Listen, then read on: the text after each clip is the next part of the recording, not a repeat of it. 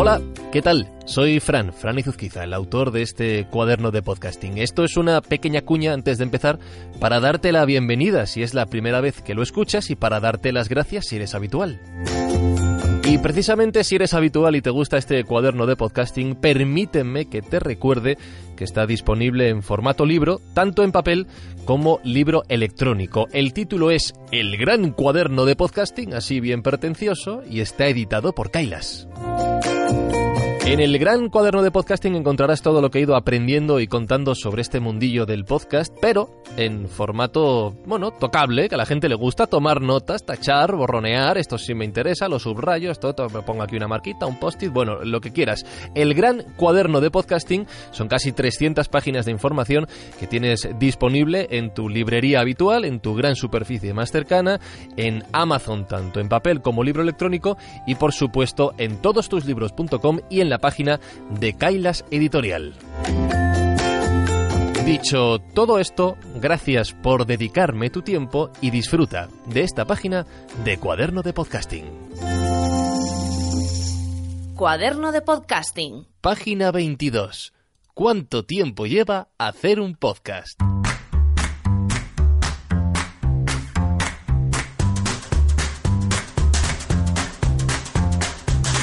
Si volvéis hacia atrás, hacia la página 14 de este cuaderno de podcasting, encontraréis un episodio dedicado a la gestión del tiempo y algunos problemas de ansiedad que tuve hace unos meses. El motivo fue mi mala planificación laboral, la falta de descanso y desconexión, todo derivado de haber convertido mi pasión, el podcasting, en mi vida laboral. Y cuando uno trabaja en lo que le gusta, tiene una suerte inmensa pero también corre el riesgo de no ser capaz de separar dos mundos, el del trabajo y el del ocio, que deben tener espacios claramente diferenciados.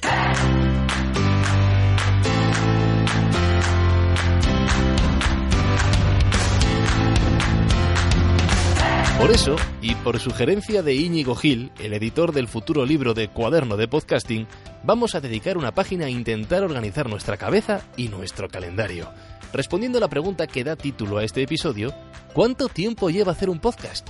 Bueno, pues evidentemente depende de muchos factores. Depende de la periodicidad de tu podcast, por ejemplo. También del nivel de preproducción, producción y postproducción que requiera. De su duración también. En definitiva, depende de lo mucho o poco que quieras complicarte la vida. Así que para acompañarnos en esta página he decidido llamar a dos ejemplos de complicación podcastera extrema.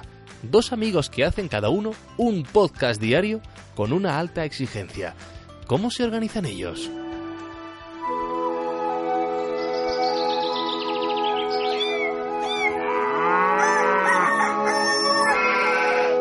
Buenos días, mundo. Soy Oliver Oliva.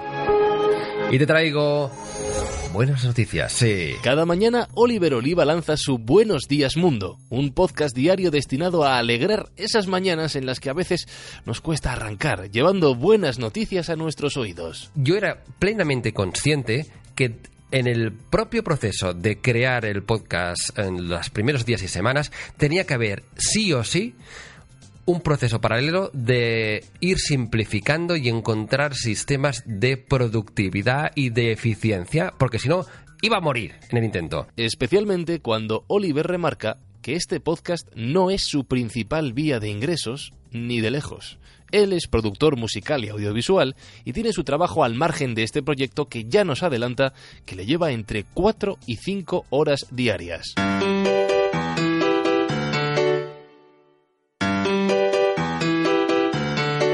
Lo bueno de la vida del autónomo, y del podcaster también, es que te puedes organizar como y cuando tú quieras, excepto que seas Mónica de la Fuente y decidas lanzar un podcast diario que se emite en directo de lunes a viernes a las 7 y cuarto de la mañana. En su caso se llama Buenos días Madresfera y se basa en los contenidos que la propia Madresfera, la red de blogs que Mónica dirige, genera diariamente. Nosotros tenemos una comunidad desde el 2011 con más de 4.300 blogs sobre crianza en castellano.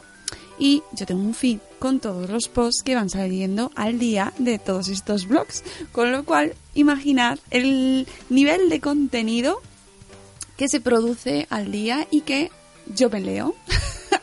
Con lo cual, por contenido no hay problema. Eh, me levanto todos los días a las 5 de la mañana Y si no tengo el programa preparado previamente, de las, desde las 5 hasta las 7 y cuarto que salimos al aire, me lo preparo. ¿Ha, ha dicho, ha, ha dicho las 5 de la mañana? No sé si me despierta más terror o admiración. El caso es que, como veis, y como os habrán preguntado más de una vez, esto no consiste en sentarse delante del micrófono y hablar, y ya está. El trabajo del podcaster empieza mucho antes de abrir micro.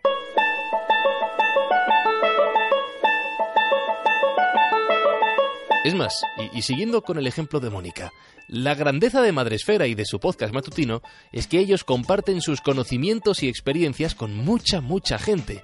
Como me dijo una vez un amigo, se trata de hacer algo mucho más grande que tú mismo. Y eso, en este podcast lo hacen buscando invitados. Eh, si nos piden temas, pues eh, buscamos, busco a, a quien nos lo pueda desarrollar a las 7 y cuarto de la mañana en directo en ocasiones eh, un, un, programa trae otro. Hay ocasiones, hay días en los que mmm, tratar un tema eh, hace que nos surja la curiosidad sobre otro y ese mismo programa me hace buscar a otro experto para otro tema o completar ese otro programa.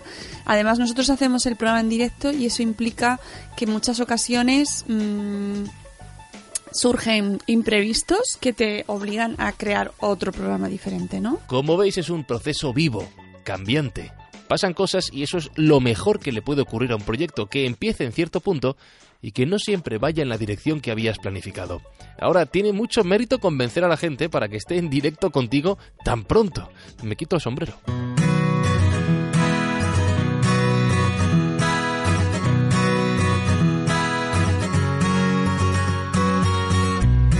Para los dormilones, como yo, una de las grandes ventajas del podcasting es que todo puede estar grabado.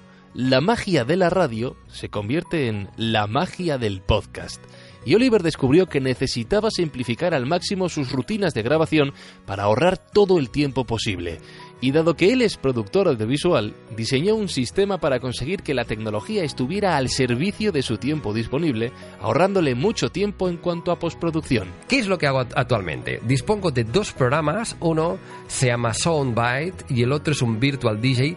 Los dos no están muy diseñados para hacer podcast, pero los dos me permiten hacer uh, cosas como esta. Por ejemplo, tirar efectos como este o como este, porque sí, una de las cosas que hice es llenar el estudio para, para, para que me aplaudan, porque si no me aplauden no tiro para adelante, o como esto. ¡Atención, buena noticia! O como este, o como este, o como este.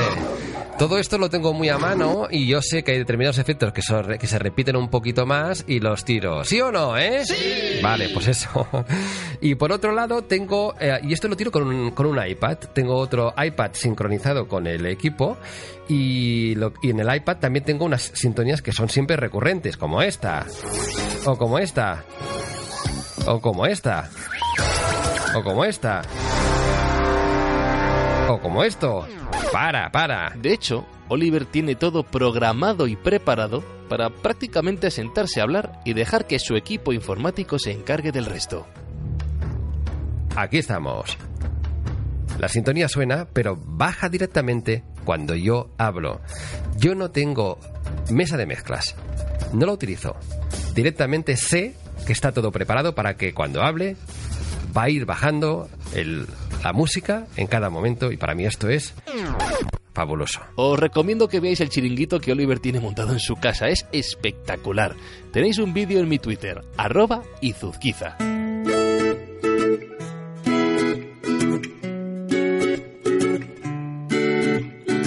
Cuando llega la rutina, cuando llega el ciclo de trabajo habitual, nos cuesta mucho ponernos en marcha. Y esta es una de las cosas que Oliver descubrió en su día a día, así que tomó nota de experiencias previas para poder mejorarlo. Primero, un planteamiento de producción prácticamente televisivo, que yo he aprendido con mis pinitos en la televisión, que es que cuando se monta un setup y se monta un tinglao en, el estudio que, que estoy ahora mismo, para hacer algo en concreto hay que aprovechar para hacer más de un podcast. Con lo cual, cuando yo me propongo a hacer un guion, como minimísimo hago dos guiones de dos podcasts. ¿Y eso qué quiere decir? Pues que eh, en cada punto del proceso hay que aprovechar que no solo por una cuestión que tienes los programas y los software abiertos y estás eh, con, con, las maquinillas dispuestas para ese proceso en concreto, sino que mentalmente estás puesto también para eso, ¿no? Tengo que contaros que yo hago lo mismo. Para este cuaderno de podcasting aprovecho para pensar varios temas de una tirada, para contactar con invitados para varios episodios de una vez y para sentarme a escribir, grabar y editar varios capítulos seguidos. Así evitas tener que arrancar el motor demasiadas veces y aprovechas mejor la inercia.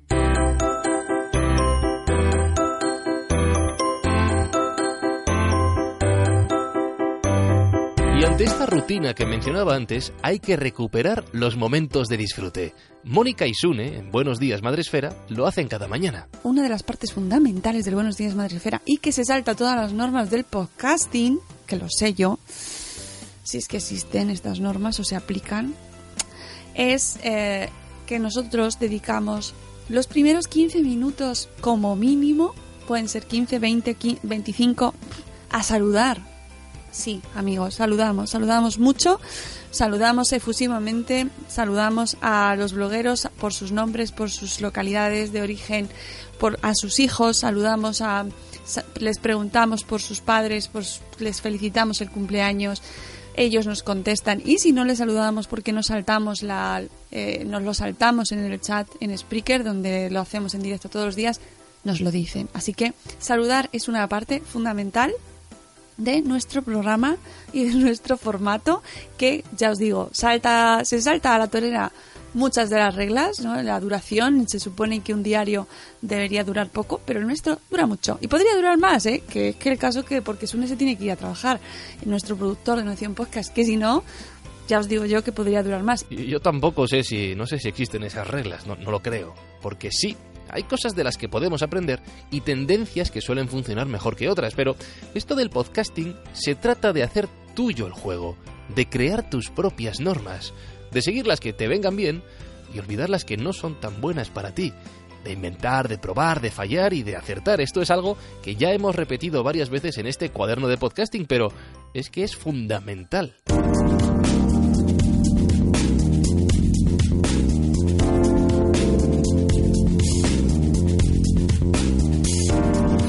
Mónica y Oliver hacen un podcast diario cada uno. Dedican varias horas cada día a prepararlos. Les cuesta mucho, mucho esfuerzo.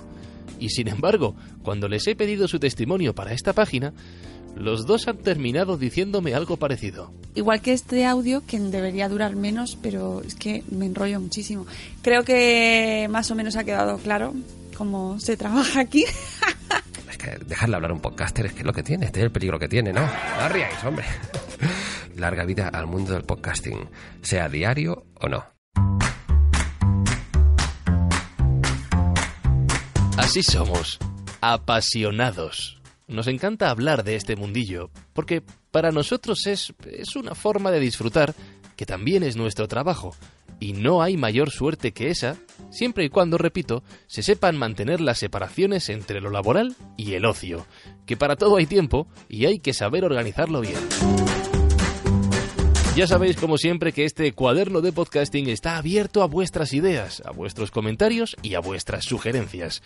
Y que tenéis dos vías de contacto abiertas cuando queráis para charlar conmigo. Podéis hacerlo a través de Twitter, arroba izuzquiza, o del correo electrónico hola arroba franciscoizuzquiza.com. Querido cuaderno de podcasting, hasta la próxima página.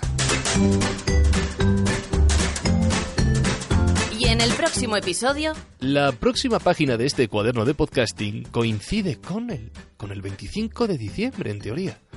¿Qué hago? ¿Me, ¿Me, tomo vacaciones o preparo algo? Y si hago algo, algo normal, algo especial, no sé, alguna idea, alguna sugerencia tenéis. En fin, la respuesta final, como siempre, dentro de 15 días. Hoy dejo final abierto, como hacen en las series de la tele.